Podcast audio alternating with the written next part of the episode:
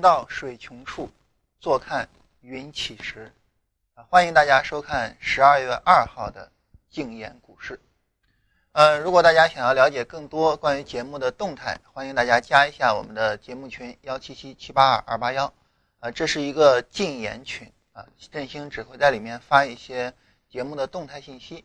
另外一个呢，我们每天的直播是在 YY 房间四幺七幺二零七五。呃，现在我们每天的录播已经上到各大视频平台了哈，大家可以在优酷上搜索“静言股市”，然后可以看到我们每天的录播以及呢每周的一期录播。每周一期的录播我们刚发了一期哈，那么本周末发第二期。呃，今天呢跟大家聊聊的话题相对来说会比较多一点哈，包括这个昨天我们讲的方法用怎么用啊，三十分钟上怎么判断等等的哈。在这种情况下呢，我们先来看一下今天的行情以及呢昨天的走势分析，然后呢我们进入到今天的话题里边。好，先来看一下今天的这个就是昨天的走势哈。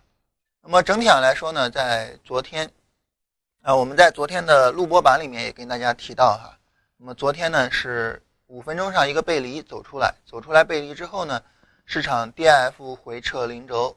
啊，然后开启了五分钟上的新一波上涨，呃，那么总体上来说呢，如果今天不能够快速拉升啊，向上突破三四八三，并且呢，MACD 红轴呃 MACD 的红柱啊有效的放大，也就是超越昨天十四点的这个红柱八点六三啊，如果说不能够做到的话，那么很有可能这一波反弹的高点就出来了，也就是说很有可能呢，整体上市场要。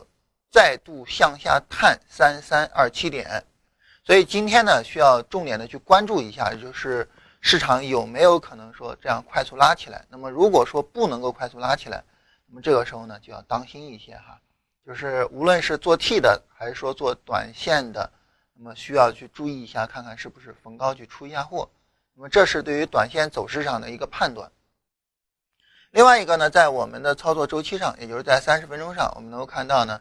呃，现在呢，六十线是不断的在往下走啊，嗯，目前的六十线的位置已经到了三五六零附近。那么如果说今天市场收盘，上证指数能够收在三五六零啊，同时呢，深成指能够收在幺二四八零以上啊，那这种情况下呢，我们就可以在明天买股票了。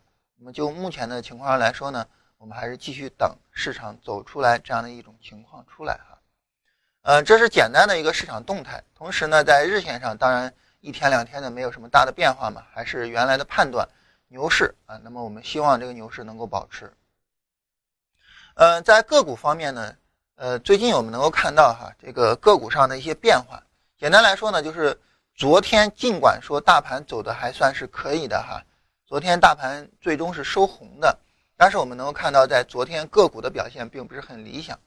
嗯，昨天呢，总共走出来了大概有四十多只个股跌停啊，那么有六七十个股下跌幅度在百分之九以上，所以这种情况下呢，说明现在的个股的一个情况还是普跌现象还是比较严重的哈，所以这个是需要我们当心的，尤其是在昨天创业板的个股的一个走势，那么表现的非常的不理想啊，创业板昨天个股来说呢，收盘的时候跌了百分之二点多，那这种情况下呢？正如同我们之前在之前这一波上涨的时候反复提醒的哈，呃，就这一波上涨，我们不要再做创业板了。那原因呢，就在于这种风险的累积。其实所谓的风险累积是个什么概念呢？简单来说，就是你前面盈利幅度比较大的情况下呢，就会导致有比较大的获利盘。那么这种获利盘的回吐呢，就会导致在下跌的时候你会跌的特别的狠啊。所以我们当时曾经提醒过大家哈，不要去操作创业板。那么现在来讲呢，整个回调也是创业板的回调幅度呢，相对的比较大一点。呃，其实从黄白线可以看出来哈，我们知道这个黄线表示的是不加权的嘛，白线表示的是加权的。那么上证指数的黄白线呢，基本上是差不多啊。那么深成指呢就有差距了。深成指的差距主要来自于哪儿呢？我们能看到中小板指两个差不多，但是呢，创业板两个差距特别大。也就是创业板里的个股目前跌的是比较惨的，啊，所以在昨天的那些跌停股票里面呢，很大一部分是创业板的股票，所以还是那句话，就是说这个市场的轮换哈，这个需要我们去注意一下。嗯，总体上来讲呢，在个股上来说呢，个股普跌是比较严重的。嗯，走势比较好的个股呢，一方面呢是地产指数啊，地产指数的就是地产版的个股表现相对比较好。那么在昨天呢，地产指数是大幅度的上涨啊，是整个的市场的领涨板块。那么我们经常说，在下跌的时候，我们去看哪些股票扛跌，然后我们去选哪些。所以地产指数呢，因为它的一个优异的表现呢，很明显，它应该成为我们后期的重点关注的一个目标。那如果说地产指数的这个上涨，或者说地产指数当前的这个强势，它不是一个短暂的啊，不是短期的，嗯，后面呢，在股市下跌的时候，尽管它也会跌，但是呢，它能够保持强势。那这种情况下，地产指数在未来啊，地产这个板块在未来会成为我们重要的一个选择的一个板块。比如说，我们可以去操作地产币啊，也可以去操作其他的一些地产里面的个股。那这个呢，我们要等后续再看。但是总体上来说呢，地产可以作为我们的一个备选的啊这样一个概念。呃，另外一个呢，最近这一段时间表现比较好的，那包括像那个石墨烯的概念股，对吧？呃，最近一直也表现比较好。那么另外一个呢，就是关于证券这一块呢，证券呢在前期啊，上一次我们说证券不能再做了啊，它会有一个回撤。那么现在来说呢，证券有这种大幅度的回撤以后。那么未来证券是不是还能够再去做操作呢？我们也需要看当时的情况再去做判断。总之来讲呢，就是像呃地产这个行业会比较看好一些。那么证券呢，我们需要去观察。然后呢，像石墨烯、像大健康概念股，包括我们前面啊比较关注的这个环保股啊，我们当时也曾经操作过环保嘛。那么包括环保，那么未来呢？可能也都是我们比较关注的一个对象啊。总体上来说，就这么几个板块：地产、证券、呃石墨烯、大健康概念和环保啊。总体上这几个板块是我们比较关注的哈。也就是说，未来选股的话，如果说这几块能够走得比较好，那么这几块在未来很有可能会成为我们的备选对象啊。这是总体上跟大家说一下大盘和个股的这样一个环境。也就是说，在选个股的时候怎么选呢？说白了，就是在大盘跌的时候，它扛跌，简单来说还是我们那些标准，就是它比较强，啊，就这样子。那么我们来看一下大家的问题哈，如果大家呃简单回答一下大家的问题，然后来聊一下我们今天的几个比较重要的话题。呃，这有问题说这个操作大资金，什么样的资金算是大资金？在这里呢，你说什么样的资金算大资金哈？这个也不大好去定义。而我呃可以给大家一个参照呃，什么参照呢？你比如说我们去检验一个方法啊，往往有这么几步的检验。呃，像对一个方法做理论检验，这是第一步。也就是说，这个方法在理论上它行不行得通呢？这是第一步。第二步呢，就是我要去做复盘，手动复盘的检验，也就是手动上我根据这个方法来复一下，看看行不行啊？第三步呢是要做 EA 复盘的检验，也就是用智能交易系统去检验。那你说为什么有 EA 跟手动呢？你手动复盘的时候，你能看到这个盘面情况啊，然后你能知道行是为什么，不行是为什么，这样呢我们能够好去做调整。那为什么要 EA 呢？EA 它就是能够快速的、准确的和大量的去测试，它能够给你得出来更加大量数据下的一个结果。那这是。第三步，第四步呢是做模拟盘的检验，也就是通过模拟我做一做呀，看看效果怎么样啊。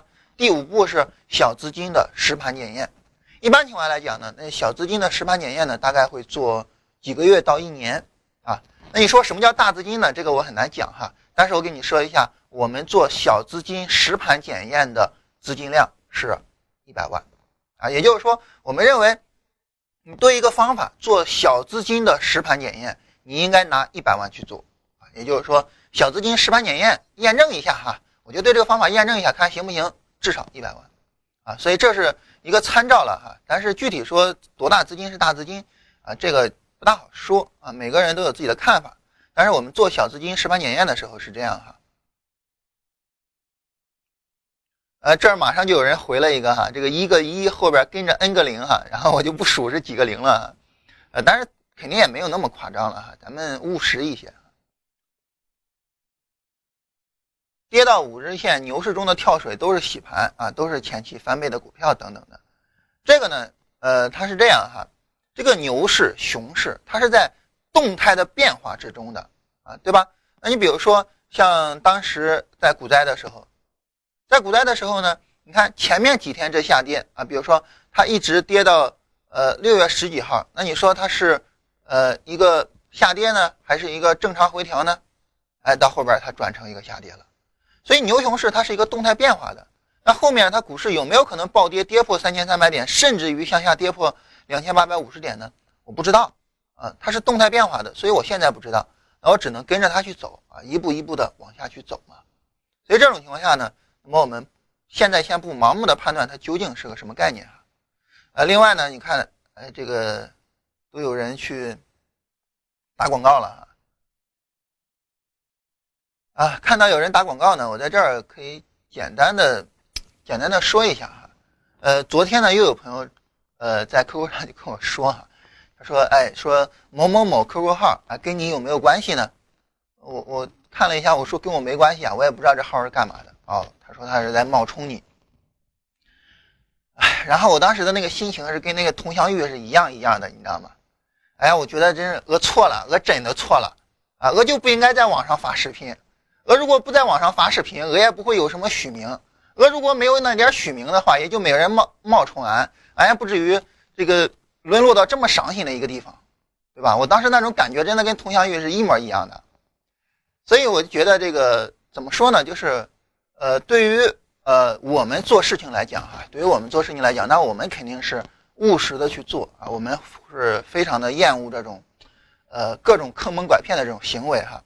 啊但是另外一个反过来呢，那么对于大家来说，那么我觉得就是擦亮眼睛啊，守好你的钱袋子啊。我个人一直非常认同一句话，就是这个世界上没有什么救世主，也没有神仙皇帝啊，我们一切都要靠自己。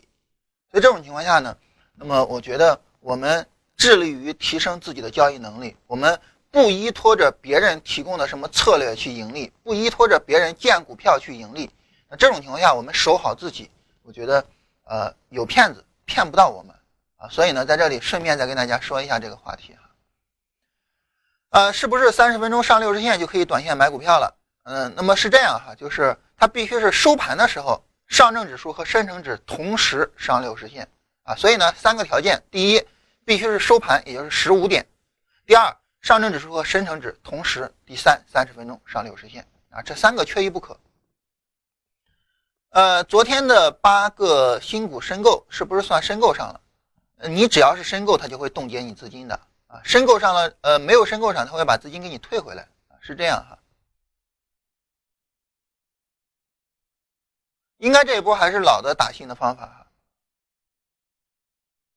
呃，我们来看一下，呃，有没有说盘后的呃沟通的渠道？这个我们跟大家说了哈，大概两周之后。啊，我们微信号会上来哈，那个微信的公众号会上来。嗯，因为现在在等注册嘛，注册来了之后就可以做认证，然后微信的公众号上来，那个时候会有公众号客服，大家可以通过公众号客服跟我们沟通。嗯，根据 MACD 日线的金叉死叉买卖股票是不是可以啊？这个是可以啊，可以是可以哈，但是呢，嗯，这个比较复杂，嗯，回头呢我们跟大家来聊一下这一块。好了，简单的回答了一下大家的问题啊，我们来聊一下今天的话题啊。同时呢，在今天的市场走势上，我们还是能够看到哈，在上证指数里面，我们能看到黄白线的差距现在已经出来了，深成指的差距更大啊，所以现在就是一个个股普跌的情况啊。刚才我们已经跟大家提了哈，个股普跌啊，所以这种情况下呢，一定要关注个股的风险，一定要特别的去关注个股风险。我们看现在已经有。五只跌停的股票，啊，当然这五只跌停的股票都是一字板跌的哈。其实看市场的一个市场情绪哈，涨停股跟跌停股的对比数量是非常重要的一个概念。好了，我们来跟大家聊一下这几个话题。呃，首先第一个话题呢是什么呢？我刚才提到一个特别有意思的情况哈，就是当我们拿到一个方法之后，我要对这个方法做检验。那检验分成五步。这五步里面的第一步是理论检验。什么叫理论检验呢？就是我看看这个说法它有没有道理。哎，这叫理论检验。第二步呢叫做复盘检验。那对于我们昨天所提出来的，我判断牛市和熊市的方法，那理论检验咱们就不说了哈。均线的这种方法和道氏理论的方法都是非常经典的理论啊。理论检验他们应该是能够通得过的。那么咱们就要进入到复盘检验里面。那什么叫做复盘检验呢？简单来说是这样哈，就是我根据过去的走势来看一下，哎，这个方法它有效还是无效呢？呃，那这个时候大家就会有一个问题哈，说那你根据过去的走势去检验，那未来它还是不是这样呢？那过去的走势检验出来的东西，未来是不是还有效呢？啊，我先简单的回答一下这个疑问，然后呢，我们来检验一下我们的判断牛熊市的方法。首先第一点来说哈，就是你说我们如果说不根据过去的走势检验，我们能根据什么走势检验呢？我们能根据未来的走势检验吗？你不可能的嘛，对不对？啊，所以这种情况下呢，那你只能够根据过去的走势检验，这是第一点。第二点，那根据过去的走势检验有效还是无效呢？在这儿有一句话哈，叫做华尔街，呃，叫什么来着？呃，啊，利弗莫尔的那句话非常经典哈，他说，呃，投机这件事情哈，就像山岳一样古老，所以说呢，华尔街无新事，哈哈，当然就是。这个借用的圣经里面那句话哈，叫“太阳底下并无新事”，也就说过去的走势在未来呢，很大程度上哈结构是不会变的啊，当然它不会重复了哈，肯定不会重复，但是结构呢是不会变的。在这种情况下呢，过去的检验可能是有道理的。第二呢，我们来考虑一下哈，假如说我们现在穿越啊，我们现在穿越到两千年，穿越到两千年呢，这个时候我们脑中其他什么都不记得了，我们只记得一个东西，就是。我学到的这个判断牛熊市的方法，然后我从两千年按照这个方法来判断牛熊市，然后一直到二零一五年，我们想它跟我复盘从两千年复到二零一五年有区别吗？区别并不大，对吧？那唯一的区别就是你从两千年做过来，你需要十五年的时间，但是咱们复盘一会儿咱们复哈，十来分钟就复完了。所以这种情况下呢，那区别并不大的情况下，也就意味着你复盘检验跟你使用实盘检验。本质上并没有太大区别啊，这第二点。第三点呢，就是如果说想要让它本质上没区别哈，你方法必须是标准化的啊。这个话题我们就不展开了哈。第四点就是什么呢？我为了担心它过去的走势复盘有问题，所以我才会再使用模拟去测试啊，再使用小资金的那个一百万账户的实盘去测试啊，对吧？那我为什么要有模拟测试，要有小资金实盘测试呢？就是怕过去的走势不靠谱嘛。所以，我们通过这五步测试，测试完了得的结论，那你就应该相信了吧，对吧？所以这样呢，我们说，呃，对任何时候哈，我们可能对一个问题会有疑问，但是有疑问不怕，我们去解决它。解决它呢，一方面从逻辑上我们考虑清楚，哎，这个东西问题究竟出在哪儿？第二方面呢，哎，我们找到弥补的策略，这就可以了嘛。那其实还有最后一个弥补策略我没说啊，哪个策略呢？就是我们之前在讲，呃，技术分析。为什么有用啊？那里边我曾经说过哈。那么我们在检验的时候呢，我们会得出来相应的数据，比如说你的收益率情况，对吧？这是基本数据啊。得出来这些数据之后呢，我们会给这个数据做一个置信区间。如果说在未来你的数据超出了这个置信区间，就说明什么呢？说明你的方法可能出问题了，对吧？当你有了这个保护伞之后，我们来想一下啊，我什么都不怕了嘛。所以。逻辑上哈，这是一步一步、一步一步的严格下去的，所以我们不用担心，哎，过去的检验在未来会不会有效啊？不要去担心这个啊，或者说你担心没有问题啊，担心的情况下，你给我提你的解决方案啊，对吧？所以你看那个罗胖在讲逻辑思维的时候啊，他经常说，哎呀，我对那些评论家，我经常是那种呸，讨厌那种态势哈。那为什么呢？因为你想要推倒一个东西是很容易的，你想要挑毛病这是很容易的，对吧？昨天那个振兴吃饭的时候啊，振兴给我们讲了一个故事，哎，他说这个，呃，有一人特抠啊，然后呢，这个抠到什么程度呢？你比如说我买一个衣服，买两天我就过去给人退了啊，就穿着穿两天就给人退，说你看这儿有问题，那有问题，结果导致什么呢？导致一个城市的所有的服装店把他们夫妻俩给拉黑了。也就是说，你给一个东西挑毛病，那你总是能够挑得出来的嘛，对不对？所以对于我们来说，重要的不是。你推导重要的是什么呢？你重建呀，对吧？所以提一个问题，那这很正常啊。但是你能不能同时给我一个解决方案呢？啊，所以就是这样一个概念了哈。所以呢，在这里呢，我们呃来解释一下这个问题啊，让大家心无疑虑之后，好，我们现在回到盘面上，我们来测试一下我们所说的这个方法啊，我们昨天所说的这个方法啊，就如同我刚才所说嘛，我们从两千年开始测试，我们现在回到二零零零年的一月一号，啊，大概是在这儿。那么在二零零零年的一月一号，那么从这儿呢，我带着大家来检验一下，从两千年一直到现在。之所以要做这个检验哈，我有两个原因啊。第一个原因呢，就是通过检验让大家对这个方法更加熟悉。第二个原因呢，就是我们来看一下这方法到底行还是不行。呃，首先第一个呢，我们来看两千年的时候，进入两千年的时候啊，市场正好是一个熊市嘛。那什么时候进入牛市呢？我们知道有两个标准，第一呢，它要突破前一个高点。那我们来找一下前一个高点在哪儿，也就是前一次红柱的全过程。好，我们来看一下哈，前一次绿柱是在这儿，后一次绿柱在这儿。那红柱的全过程呢，就是从一九九九年的十一月十七号。哎呀，一说这个时间好像好久好久啊！一九九九年的十一月十七号到一九九九年的十二月二十一号啊，我们在这之间找最高点，也就是。一九九九年的十一月十八号，价格要突破这一天的高点啊，这是第一个。第二呢，就是均线要往上拐头。那么市场最终在哪儿完成的这一点呢？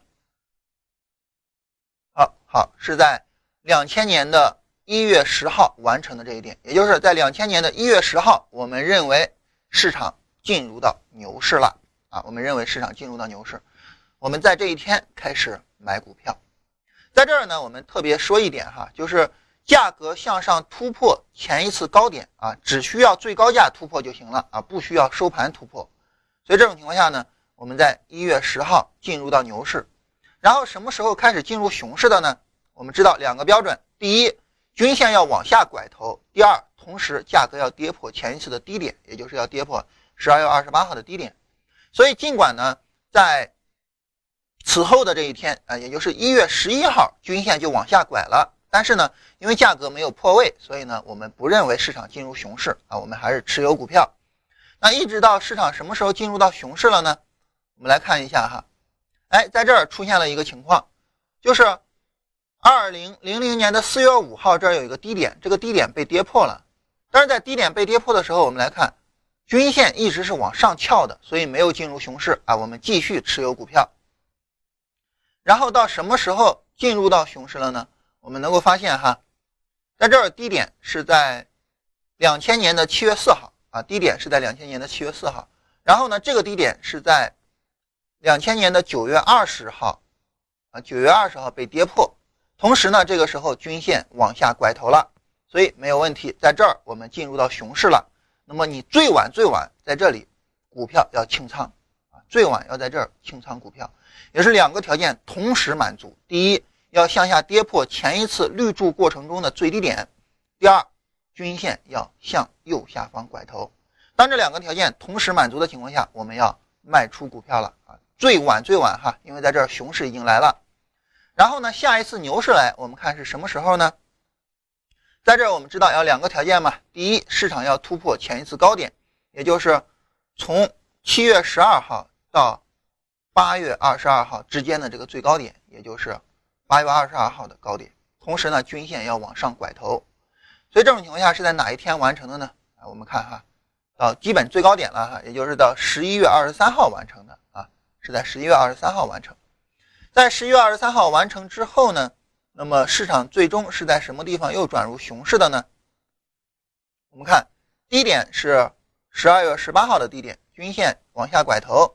所以呢，当市场破位跌破是在十呃一月十六号跌破啊，然后呢，均线拐头是在二月八号拐头，所以呢，最终确认熊市是在二月八号确认啊。这一次很不好意思哈，我们在最高点进了场，同时呢，又在几乎最低点出来了。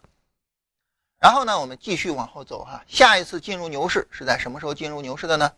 我们会发现呢，突破前面高点，也就是应该是突破呃十一呃一月。二零零一年的一月十一号的高点啊，二零零一年十一月一号的高点，同时呢，均线要往上拐头啊，所以呢，这样呢就到二零零一年的四月十二号了啊，大致上哈，到四月十二号了，我们进入到牛市。然后呢，我们等下一次进入熊市是什么时候呢？哎，我们等两个条件，第一，市场要破低点啊，那么市场呢最终破低点呢，它破的比较早啊，我们能够发现呢，嗯，是五月二十八号的低点，在六月十八号就跌破了，那跌破之后呢？它又没有再度向上突破前面高点，所以呢，通过高低点去判断熊市结束哈，哎，结束的非常早。但是呢，通过均线拐头判断，我们要等到七月啊，二零零一年的七月十六号。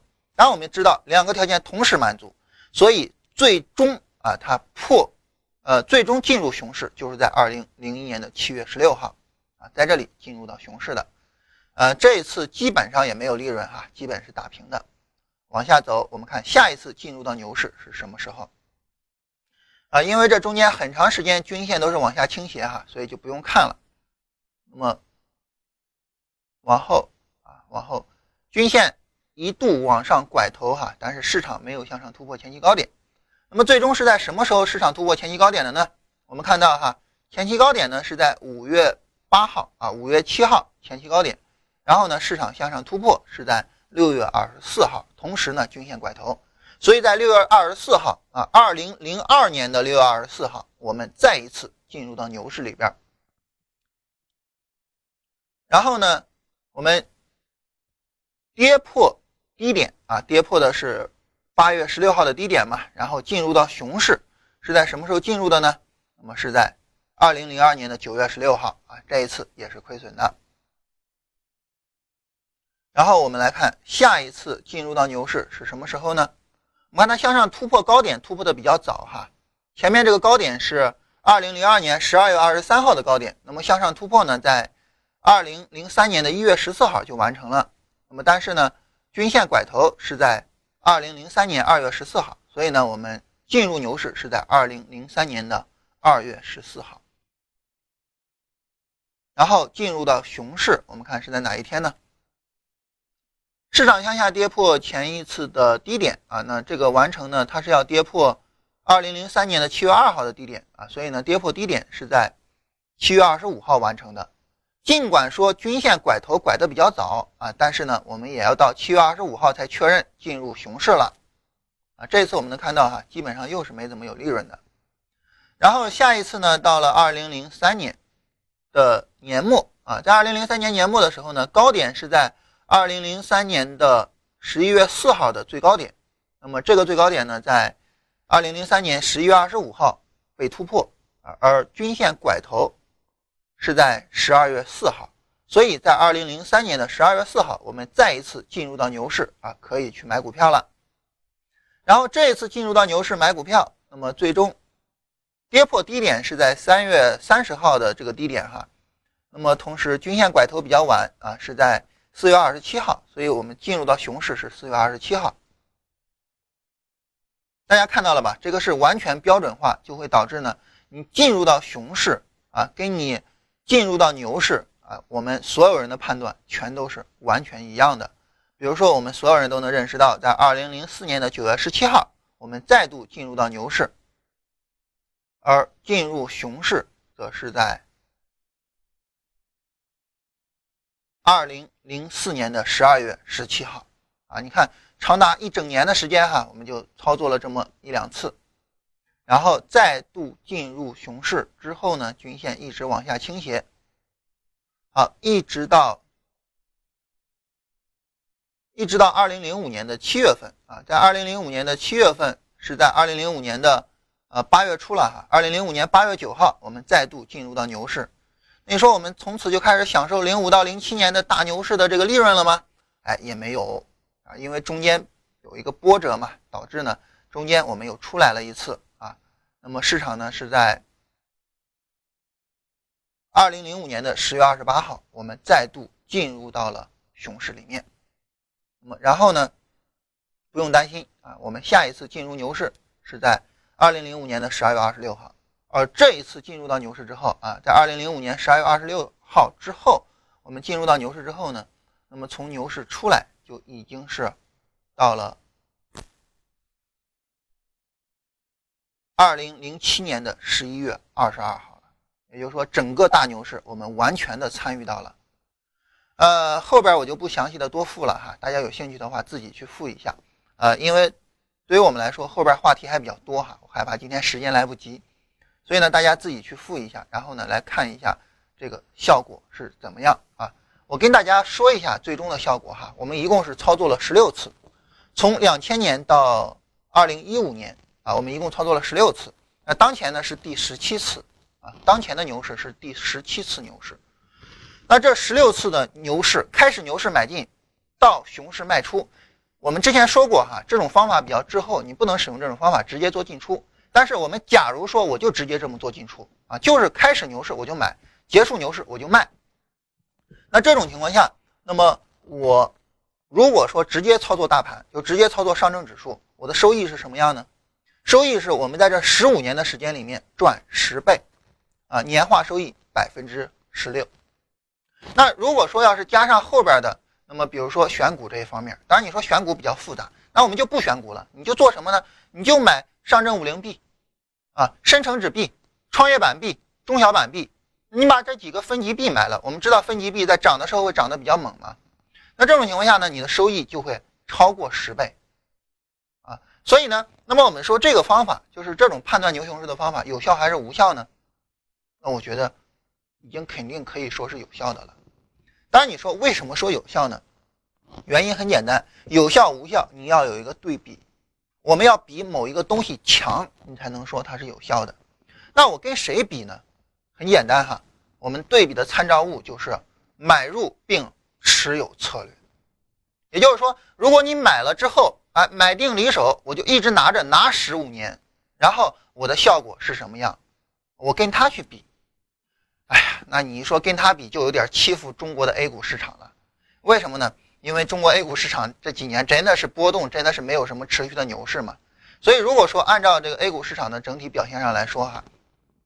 在这几年里边啊，那么总体上是翻了一倍。如果买入持有是一倍，但是我们根据这种方法牛熊进出，我们是十倍。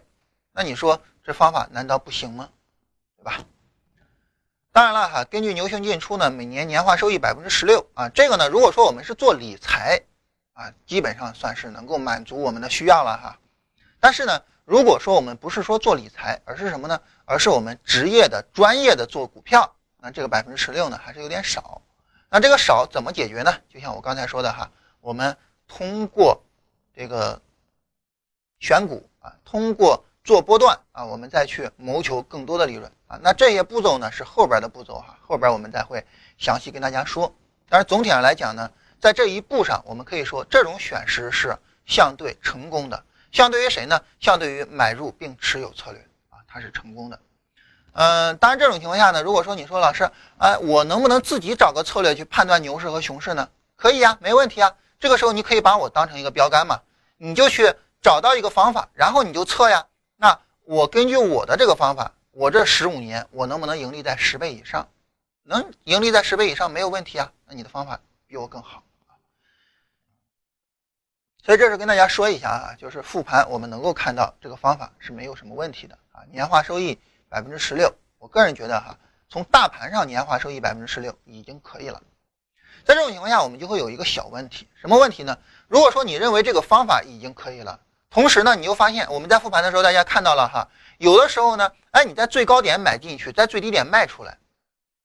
那你说为什么会出现这种情况呢？很简单，我们是趋势跟随嘛。什么叫趋势跟随呢？就是它涨了，哎，我就买；它跌了，我就卖，这叫趋势跟随啊。这种情况下，你难免就会出现你买在最高点，卖在最低点，这是难免的。这种情况下，你说我怎么办呢？所以就有朋友也提到嘛，说你说我踏空了就会比较难受，然后呢，我亏损了，我追在最高点，我也会比较难受。在这儿哈，我跟大家讲一个小故事啊。总之呢，心灵鸡汤哈，灌一下心灵鸡汤。那么具体的一些东西，我们后边详细再跟大家聊哈。我我也说了嘛，执行这个事儿，我们后边慢慢聊。但总体呢，我们先灌一下心灵鸡汤哈。就是如果说你必须是涨一段再买，跌一段再卖，这是趋势跟随所必须的。如果说这是必须的，那我们应该以一个种什么样的心态去对待呢？来给大家讲一个小故事。这个故事的主人公呢有三个人啊，一个是我们特别熟悉的苏东坡，第二一个呢叫做。呃，好像叫王巩啊，是一个画家。第三个呢是王巩的一个次妾叫柔奴啊，他们三个人。王巩和苏东坡哈俩人一直不怎么对付啊，经常书信往来，相互对骂啊。然后苏东坡就看他不顺眼啊，他也看苏东坡不顺眼。后来呢，王巩呢，他有段时间就调任，调任到呃，好像是岭南的某一个地方哈，去当太守啊，忘了具体哪儿了。然后在岭南待了有两年吧，啊，然后又回来，回来呢，这苏东坡就笑话人家吧，你看你小子跟我作对，哎，你现在遭报应了吧？你到美呃这个岭南待了两年吗。哎，让人就过来拜访王巩，哎，我就来看看你丫在岭南待了两年，是不是面黄肌瘦了呀？结果一看，我靠，在岭南待了两年哈，结果哎，显得是更加年轻了，更帅了哈。所以苏东坡就觉得好奇怪啊。然后呢，就问这个王巩的次妾啊，叫柔奴，就问他，他说你在岭南待着是不是很不爽啊？然后呢，柔奴就回答了这么一句话，说心安乐处便是家乡。哎，当时苏东坡一听，真的是有点怎么说呢？就是特别惭愧哈。当时就写了一首词啊，写了一首定风波的词，就写柔奴这个人啊。在这首词的最后哈，是这么一句，叫做“试问岭南应不好啊”，也就是说，哎，我就问你一下，岭南应该不怎么样吧？哎，却道此心安处是吾乡啊，也就是。我心觉得舒服，我心觉得安乐，那这就是我的家乡啊，我就待得很舒服呀。所以王巩人家在岭南待了两年，哎，回来之后没有见到什么面容憔悴啊，哎，反倒是意气风发，就是这么个原因。所以你说你买到高点了，买到低点了，那这个东西它是不是正常呢？如果你认为是正常，那你心安，哎，这个时候没什么呀，无所谓嘛。此心安处是吾乡啊。所以呢，后来苏东坡自己也调到了岭南去哈，你说这是不是也是报应啊？苏东坡自己也调到了岭南。那我们知道苏东坡都有那句名言嘛：“日啖荔枝三百颗，不辞常作岭南人。”也就是苏东坡先生自己也在岭南找到了一个我心安乐的一个所在呀。那岭南对于我来说也是我的家乡嘛。所以呢，你说我们对于这种东西，我们应该有一种什么样的看法呢？说白了很简单哈。如果说你觉得这东西让你很不爽，啊，没有问题啊，你去找更好的方法，让你感觉到很爽的方法。但是如果说这个东西我觉得可以啊，没事啊，啊，我心安呀，那好，那就是此心安处，你就当成你的家乡就可以了，就是这样，对吧？无外乎就是俩选择。所以对于我来说哈，我一直不大喜欢一种什么态度呢？一方面就比较纠结，哎，你看这个方法也不怎么样；另外一方面呢，又不找新的方法，就在这个方法里面待着，那我就比较奇怪啊。所以呢，就是要么你就去找新的更好的方法，要么你就在这儿待着，此心安处是吾乡啊。这是跟大家聊这个话题。再往下一个话题啊，是一个什么话题呢？那么就是。呃，三十分钟的判断方向啊，在三十分钟判断方向上呢，我们知道哈，跟呃日线呢有点不大一样啊。我们看这儿又拉了一波哈，不知道是不是地产？哎，你看，果真哈，地产又有表现啊。所以呢，如果说这一波回撤里面啊，地产能够一直比较强，后边呢，它就是我们重要的一个观察对象哈。好了，我们来说三十分钟的方向判断。三十分钟方向判断上来说哈，它比日线上呢，我们可以简单一点啊，可以比日线上简单一点。没有必要那么复杂。简单来说，我们一直使用的方法呢，就是如果说日线收盘，也就是在十五点的那一根 K 线哈，盘中不行啊，不能够是盘中。如果说是日线十五点的那一根 K 线收盘，那么同时呢，在它收盘的时候，上证指数和深成指两只股票啊，两个指数在十五点的时候，它的收盘价同时在六十线的上方。那么这种情况下，我们就可以认为，短线上啊，我可以去做波段了，啊，那么这是在三十分钟上我们去判断方向的一个方案，也就是说，不像日线那么复杂，啊，那么，因为你对于短线上来说，你就是快进快出嘛，那既然快进快出，那我进就不要进的那么慢啊，所以呢，这种情况下呢，在短线上呢，我们的要求相对的比较低一点啊，这是关于我们说在短线上这个话题哈，呃，这是。第应该是第三个话题了啊，我们来跟大家聊最后一个话题，什么话题呢？就是我们跟大家说过哈，我们对于高低点的判断，是我们等呃绿柱转成红柱了，我们才给低点定义出来，我们把红柱转成绿柱了，我们才把高点定义出来。那么这种事后的高低点定义哈，在编程里边呢，一般称之为叫做有未来函数。也就是说，你在未来的这几根 K 线之后，你才能够知道哦，前面那个是高点啊，这叫有未来函数。一般情况下来说，如果说编程呢有未来函数呢，大家就会觉得嗯，这个不行。但是我们会发现哈，尽管我们对高低点的定义是有未来函数的，但是它有没有影响我们使用呢？没有嘛，因为你本身你也就是事后去突破呀，你也不需要去事前判断嘛。所以在这里我还想跟大家聊一个理念上的话题哈，什么话题呢？就是有的时候我们解决一些问题，你不是说哎这个问题在这儿，我就得死抠这个问题，我就得把这个问题给干掉，然后我就得把它给解决了，不是这样。有的时候呢，这个问题它会。自然而然的去解决，什么意思呢？我跟大家讲两个生活中的例子哈。一个是昨天跟振兴我们去出去吃饭哈，在我们吃饭的时候呢，因为等的人特别多嘛，然后上菜就特别慢。然后当时我们大概是等到了一点多哈，因为因为我们出去吃饭也出去的比较晚，一点多还没有上哈，振兴就有点着急了哈，就把这个服务员叫过来，说能不能帮我们催一下呀？那你说如果说我是这个服务员哈，那我会怎么办呢？哦，你别着急啊，我去给你到厨房催一下，然后他就走掉，然后催没催就无所谓了嘛。但是这服务员不这样哈，这个服务员怎么着呢？服务员说：“哎，你是我们会员吗？”我说：“不是啊，第一次来啊。”哦，不是会员哈，那你这样哈，你加一下我们会员啊。你是我们会员之后呢，哎，我们会送你什么酸梅汤之类的哈。当当然他送的什么饮料我也忘了哈，总之就送一个饮料。那你怎么加会员呢？啊，你就开微信嘛，微信关注一下我们公众号，就换加了会员了，啊，然后呢，这个让我们开微信啊，搜索一下我们的名字啊，加一下我们公众号，公众号右下角有一个加入会员，你点加入会员，输入你手机号，这就可以了，啊，然后他就帮着我们去操作，操作了这么几分钟啊，然后呢，操作完了之后呢，哎，人家把酸梅汤上来，上来之后呢，菜也上来了，其实说白了哈，这个菜没上来，那就是因为。上菜需要时间嘛，因为人也多嘛，上菜需要时间。那对于一个服务员来说，哈，我帮你解决这个问题，其实说白了就是我能够让你觉得，哎，不是那么着急，不是那么焦虑的，把这几分钟的时间过去就可以了，对吧？这就是我所要达到的目的。那这种情况下呢，我可以有这么一个选择啊，就是说，哎，我帮你去催一下，然后呢，你就心安理得的在这等了，但这个效果可能不是很好。因为你毕竟还是什么事儿没干啊，在这儿等，所以呢，人家就很聪明啊，我不去给你解决上菜的问题，他并没有去给我们催，对吧？他一直在我们桌子边上待着，帮我们去加会员，帮我们怎么样？哎，我帮你找另外一件事干。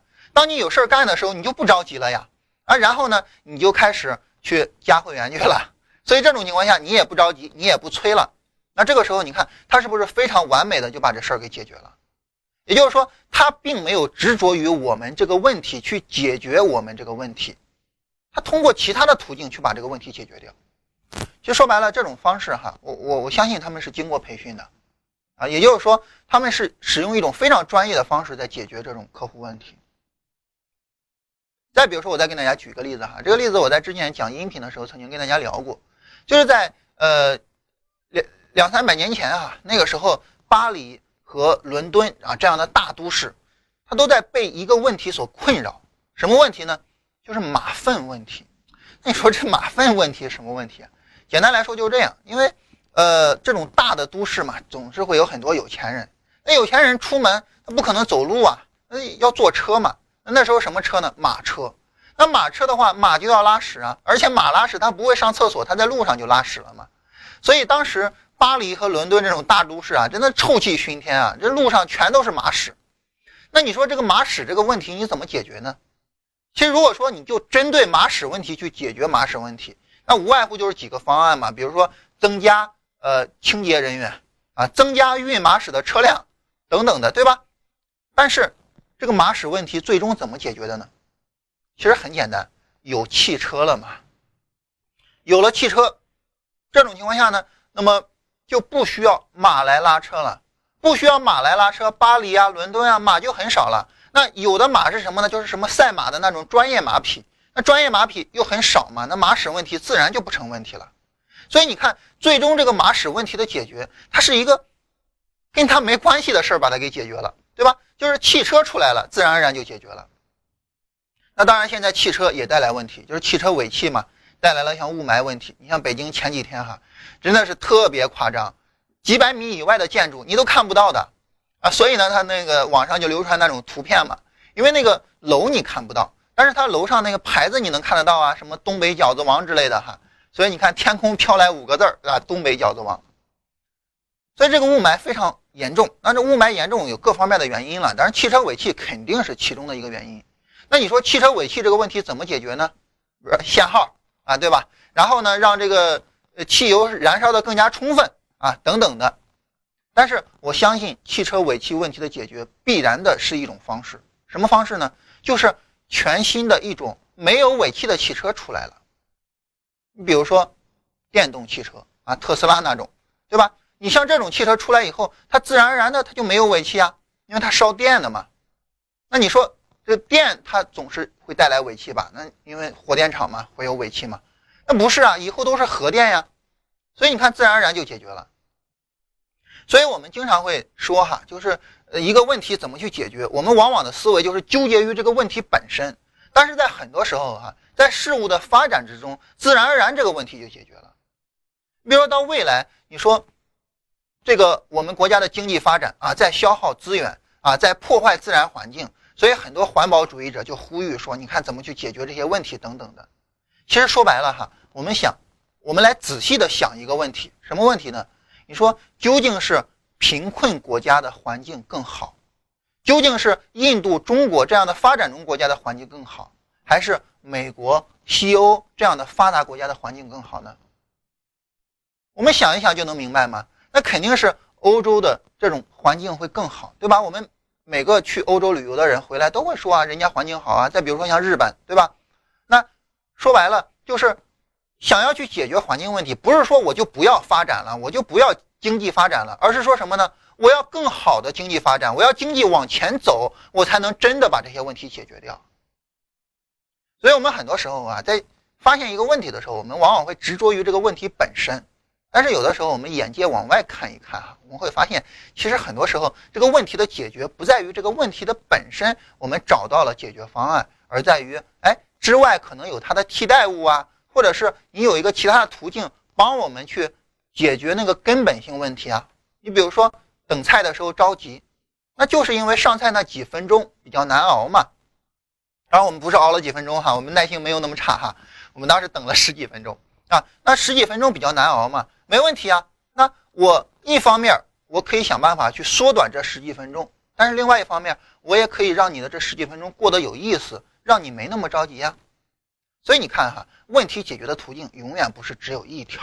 所以呢，当我们发现哎，你这个方法有未来函数，你不要担心，不要害怕，而我们有其他的方式去进行解决，因为本身对这个方法的运用，我就是在未来向上突破的时候运用啊。所以这个时候你有未来函数。无所谓的嘛，对吧？所以呢，在这里呢，也算是跟大家聊一下我个人这种人生上的体会哈。好，这是主要的几个问题，跟大家聊一下。今天的主要主要的问题就是让大家认识到我们昨天的方法是有效的。但至于你说有效无效啊，至于你能不能接受那种最高点进最低点出的那种偶然情况，那这个看我们大家自己。啊好，我们再来回答一下大家，看看有没有什么其他的问题哈。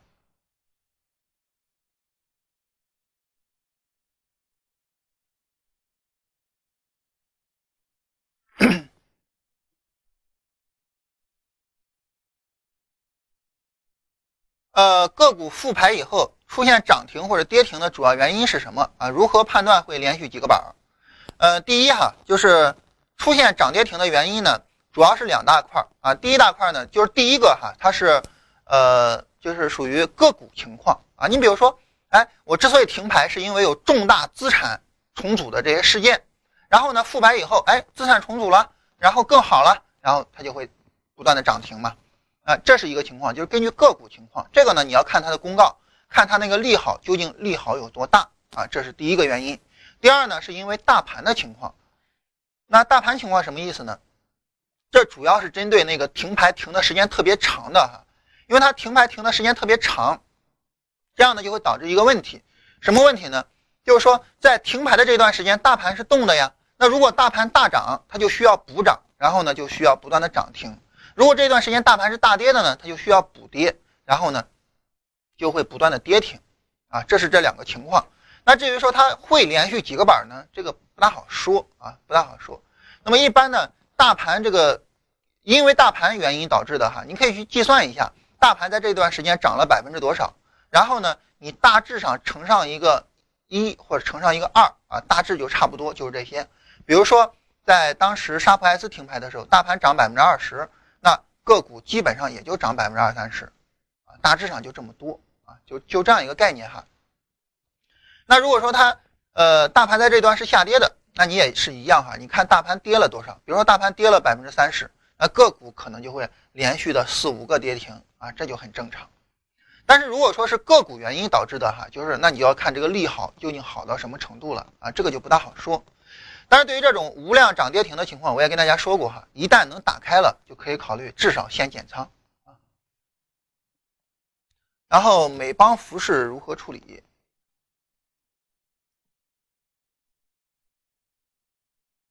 啊，这个像这样被套你就没法处理哈，很难去处理。而且我也跟大家说过，它越是不强的，越不要去买，不要轻易的觉得，哎，它不强，它后边就会强了，不要轻易的这么去想。呃，前面没出，那你不出就拿着呗，对吧？这个处理起来非常难啊。呃，然后下边问说，今天能不能抄底啊？对于我们来说，哈，对于我们这种交易方式，我们没有抄底的概念，所以呢，我们也不抄底啊，我们就没有抄底的这个概念。呃，还是举那个例子哈，就是在。八月二十七号和八月二十八号的时候，这两天尽管大涨，但是我们当时也没有做嘛，所以我们就没有抄底这个概念啊，我们也不抄底。呃，对于我们来说呢，我们就是要损失下面的一部分空间啊。为什么要损失下面一部分空间呢？因为我们需要去等它向上突破均线啊，所以我们就需要损失这个空间啊。现在我们看哈，M 呃五分钟的这个红柱已经放出来了啊，并且呢，现在五分钟上的红柱的柱体。放大的也比较厉害哈，所以短线上五分钟还是没有太大的问题啊。我们在还呃这样的话呢，就可能上涨啊，然后再有一个回落啊，五分钟上啊再有一个回落再上涨啊，我们再去观察啊。当前五分钟上的这个反弹还是没有太大问题的。嗯，其实还是那句话哈，就是你方法学会了，你在任何周期上都能用啊，只不过是我们不在五分钟上用罢了啊，只不过是我们不这么用罢了。那如果说我们在五分钟上用，那现在我就是持有啊，因为在五分钟上，这个就是走的比较好嘛，所以那五分钟上我就是持有啊。所以呢，就是说方法你学会了，你可以在任意周期上用。那你学好了我们这些判断方法，你在五分钟上用没问题啊，你就用啊。但是我们在这个节目上呢，我们不用啊，我们最少在三十分钟上。所以呢，我们必然会损失三十分钟下面的一段空间啊。这个损失你能不能接受？就是我说的那句话哈，此心安处。是吾乡。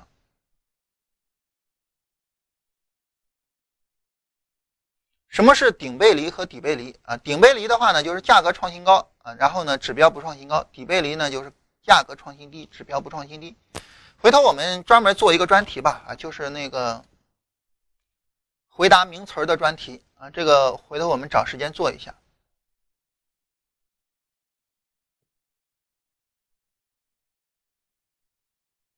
如果说是背离的话，哈，它必须是价格创新低或者创新高啊，背离必须这样。所以呢，我们很少直接说使用背离这个词儿。我们呃有的时候会说背离哈，但是我们在大部分的时候，我们说的词儿是什么呢？柱体是否有效放大，DIF 能否突破等等的。那这种情况下，它没创新高，那它只要柱体没办法有效放大，你没创新高，我也要出啊啊！而且你没没创新高，我更要出啊。为什么呢？因为你越是不创新高，说明价格越弱嘛。所以我更要出啊，然后我们来看当前的情况哈，你看上证上证指数走的就比较强，但是呢创业板我们看走的就非常弱啊，所以就这样一个概念哈。地产现在已经今天哈涨了百分之三啊，所以呢就是说这种护盘的情况还是非常明显。那如果说后期地产能够保持强势，那这样的话对于我们选股来说就相对来说比较简单了哈。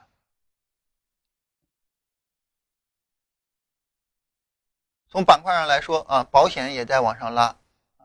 那么我我记得有一次我跟大家聊保险股的时候啊，曾经跟大家推荐过这个新华保险，就是说，如果说你买保险股呢，可以重点考虑买这个。一般来说，这种小盘子的一般会涨得比较快一点。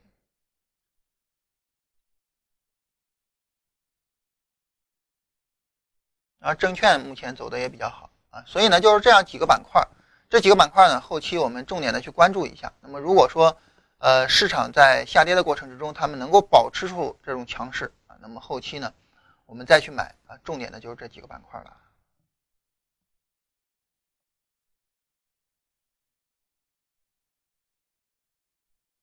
视频的下载啊，视频呢，我们现在已经开始在提供录播版的视频啊，不是完整的这一个小时哈。之所以不是完整的这一个小时，主要的原因就在于在这一个小时里面，其实我们也有很多废话嘛，那我们需要把废话给剪掉嘛，所以呢，给大家提供录播版哈。呃，在优酷里面搜索“静言股市”就可以。啊，大家说在按照这个方法，好像一年操作不了几次，对啊，十五年操作了十六次嘛，所以你一年肯定操作不了几次啊。所以这种情况下，我们才做三十分钟啊，要不然我们就不做三十分钟了嘛。我跟大家说过好几次哈，就是呃，如果说我们是做呃我自己的账户的话，那么熊市我根本看都不带看的啊，我我也就是从现在开始做。那么呃，为什么说我们现在做三十分钟呢？主要原因就在于，那如果我就按照我自己做，一年做不了几次，那我们这节目就甭做了，我们成天跟大家闲聊了，对吧？而所以呢，就做一下三十分钟。那你做短线呢，你的交易次数多了，你的成长就会更快啊，这是一个很简单的道理。在这儿说利润的问题啊，说好像没什么利润，就是呃十五年十倍，然后年复利百分之十六，那这个利润能不能满足，就看自己了哈。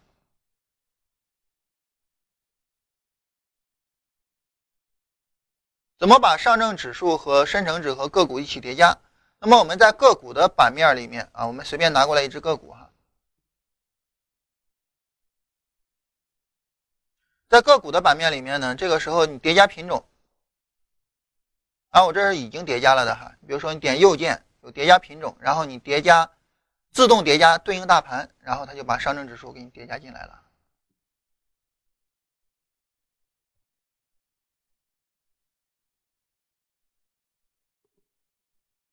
所以你看这个这个百分之十六哈，嗯，能不能满足，实际上还是取决于你对这个盈利的一个期望值。咱们昨天曾经聊过对盈利期望值的问题哈，我跟大家说过，我说我问过我那些做生意的亲戚啊，我们做生意那些亲戚，呃，因为山东人在呃北京做建材生意的特别多啊，包括呃我们呃找来的这位同事哈，就是我跟振兴负责节目嘛，那么这个公司除了节目之外的所有事情他负责。呃，所以呃，你往往往往低了说，你可以说打杂哈；往高了说，他就是我们公司的 CEO 哈。那我们公司的 CEO 呢，他父母也是在北京做生意啊。那我我我也有很多亲戚在北京做生意。然后我就问他们的时候，他们经常会说，我的盈利目标是什么呢？就是一个大数。什么叫一个大数呢？就如果我的流水是百万级别啊，我的目标就是能够一年挣一百万；我流水是千万级别，我的目标就是一年挣一千万；我流水如果是一上亿的级别，我一年就是追求挣一个亿。这就是他们的追求，也就是说，这样你简单去做一下计算的话，它的年盈利是百分之二十左右。那这都是已经非常成功的人士哈，年盈利他们追求的就是百分之二十左右啊。所以你说，呃，仅仅做大盘百分之十六，那这个能行不行？我我觉得还是取决于我们自己。呃，另外一个呢，就是呃，关于这一块来讲呢，还是那句话，就是后面我们可以通过选股去挣得更多，而且呢，呃，在从八月四号以来，哈，我觉得大家也能够感受到，你比如说，嗯，大盘呢，从八月四号到现在，我我们是从八月四号开始做这个节目的哈，八月四号的收盘价是三七五九，呃，那么今天的收盘价是，呃，今天的当前价格是三四八九，是往下跌的，但是从八月四号到现在，我们总体肯定是盈利的，这个没有任何问题，对吧？那么再比如说呢，那么。大盘在十一月四号这一波有一个快速的拉升，那么大盘呢是我们从最低点开始算，大盘是从三千三百点涨到了三千六百点，也就是涨了百分之十左右。但是当时我们做证券币，我们挣了多少呢？对吧？所以呢，就是呃加上选股，加上其他的部分，那么这个时候呢，我们肯定能够盈利更多。但是你首先要对这个百分之十六满足啊，这对于我们来说是非常重要的。好，那个我们的呃录音呢，我们就到这儿哈。